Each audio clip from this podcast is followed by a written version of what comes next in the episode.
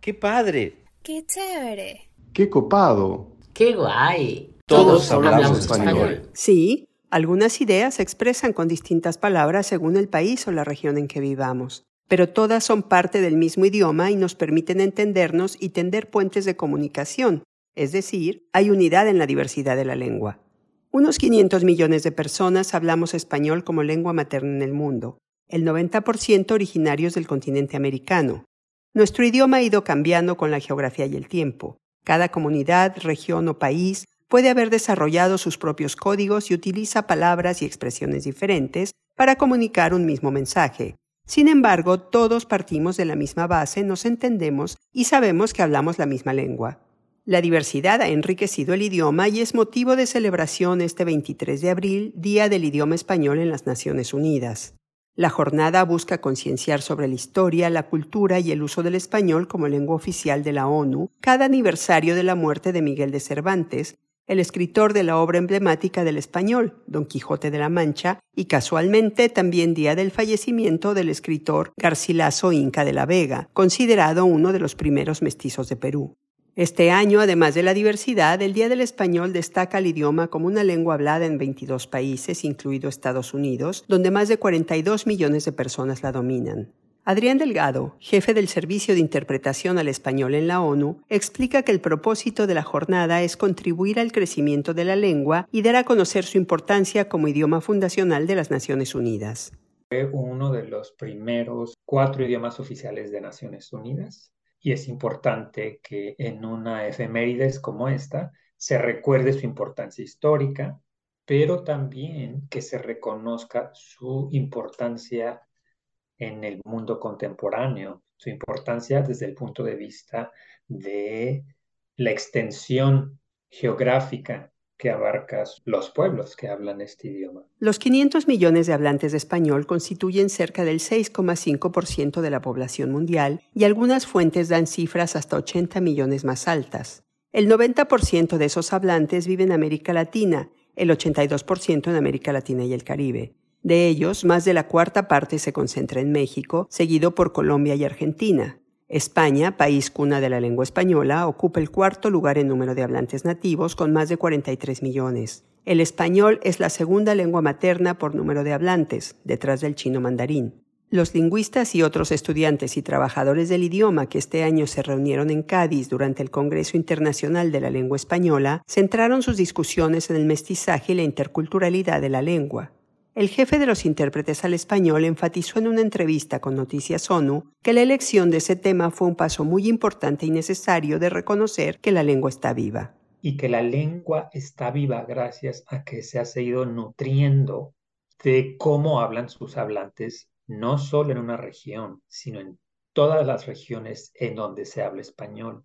En el Congreso y desde Naciones Unidas queremos reconocer ese mestizaje que viene de la mano de muchas culturas. Adrián Delgado agrega que ese mestizaje es como un caldo de cultivo. Un pebetero en donde se han estado echando ingredientes del castellano que después pasó por el embudo que era Sevilla y ahí se mezclaba todo y era el punto de salida hacia Canarias, hacia las Antillas y luego poco a poco hacia la América continental y así se fue derramando y en ese derrame pues se van aportando nuevas formas en la sintaxis, en el léxico y todo ello se ha ido mezclando para crear lo que es el español a lo largo de la historia y hasta el presente y están previendo que así va a seguir en el futuro porque es un idioma muy vivo, ¿no? Muy, muy dinámico. El intérprete está convencido de que en la actualidad hablamos españoles, variedades del español que van cambiando en función de la historia, el tiempo y el espacio, aunque esto no significa que se trate de idiomas diferentes, sino de distintas formas del mismo idioma. Es como una paradoja donde tienes la unidad definida por la diversidad.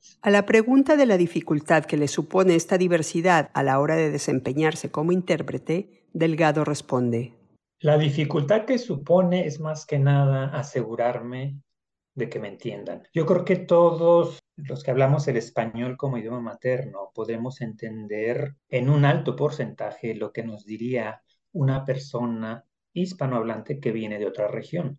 Mi reto desde la cabina de interpretación es no expresarme de manera que solo me entienda una región de lo que es mi lengua nacional. Las lenguas nacionales están constituidas por muchos regionalismos. Entonces yo tendré que evitar el regionalismo para que me puedan entender. Ahora, incluso si yo pecara de regionalista y usara expresiones de mi región, difícilmente se cortaría la comunicación. Además, considera que mientras no se rompa la comunicación es bueno recordar a quienes escuchan que existe esa diversidad y que en la diversidad está el gusto. La coexistencia del español con las lenguas amerindias ha sido parte de la evolución de nuestro idioma. Adrián Delgado destaca que el aporte de las lenguas indígenas al español no solo ha sido lexicográfico, como podría pensarse en una primera instancia, sino que también ha influido en la sintaxis. Como ejemplo, cita la manera de los mexicanos de comunicarse entre ellos para establecer nexos de respeto y cordialidad. Si estamos en un restaurante y queremos pedir una cerveza, le decimos al mesero, joven, lo molesto por favor con una cerveza cuando tenga tiempo, si es tan amable, muchas gracias. Tenemos una serie de perífrasis de las que nos valemos para crear esa comunicación con el prójimo. Esa perífrasis, esa tendencia a elaborar algo que vamos a pedir de modo que no choque, que no vaya a tomarse como algo abusivo. Es una tradición amerindia. Ese aporte viene de esas raíces. Entre los muchos datos que evidencian la importancia del español como una de las principales lenguas de comunicación humana, está el que indica que los usuarios potenciales del idioma, es decir, los hablantes nativos más los de competencia limitada y los que están aprendiéndolo, representarían el 7,5% de la población mundial. Asimismo, es el tercer idioma más utilizado en Internet y el segundo más socorrido en las redes sociales y otras plataformas digitales. En este sentido, y como un profesional que trabaja constantemente con la lengua, Delgado prevé un futuro muy halagüeño para el español. Porque un idioma que cambia es indicio de que sigue existiendo y el español está cambiando y, y, siempre ha estado en evolución. El cambio es constante. Y mientras siga cambiando, va a seguir evolucionando y sí que va creciendo. Yo creo que ahora la frontera en donde vemos ese crecimiento es precisamente Estados Unidos. Y aquí no me refiero yo a una mezcla del inglés y del español, no, yo me refiero al español que se habla en Estados Unidos, en donde hay comunidades hispanohablantes y no solo las generaciones de los inmigrantes, me refiero al español que hablan las personas cuyo idioma materno es el español, que eso para mí es indicio de un futuro de mucho vigor y de mucho crecimiento. Por otra parte, las escuelas bilingües son cada vez más en Estados Unidos, al igual que las universidades que tienen estudios del español como lengua, añade. Adrián Delgado dice que en el mundo de hoy no hay un solo centro de irradiación del español, sino que hay varios polos, entre los que pronto se contarán ciudades estadounidenses como Miami, Los Ángeles o Nueva York. Según el Instituto Cervantes, Estados Unidos era el segundo mayor país hispanohablante del mundo en 2060, después de México. Las proyecciones indican que para entonces un 28% de la población estadounidense sería de origen hispano. Para el intérprete, lo mejor del momento actual del español es la aceptación y el respeto creciente por la diversidad del idioma. Yo no creo que todo el mundo siga leyendo nada más el diccionario de la Real Academia como fuente de consulta para la ortografía correcta de tal o cual palabra, ¿no? Ya tenemos nuestros propios diccionarios. Esta variedad de opciones refleja la búsqueda de eficiencia para comunicar mejor que se observa en la evolución de las lenguas. Y a veces las instituciones académicas tratan de frenar esa evolución y, y yo creo que el freno les dura, pero a final de cuentas, ¡pum!, tienen que soltarlo y dejar que palabras como implementación, por ejemplo, pues se acepten porque así es como habla el pueblo que es el dueño del idioma. Como lengua fundacional, en la ONU el español es también uno de los seis idiomas oficiales, junto con el inglés, el francés, el ruso, el chino y el árabe, gracias a la labor proselitista lingüística de los países de América Latina durante la creación de la organización. Adrián Delgado subraya una vez más la importancia de representar en la ONU la riqueza que da al idioma a todo un continente.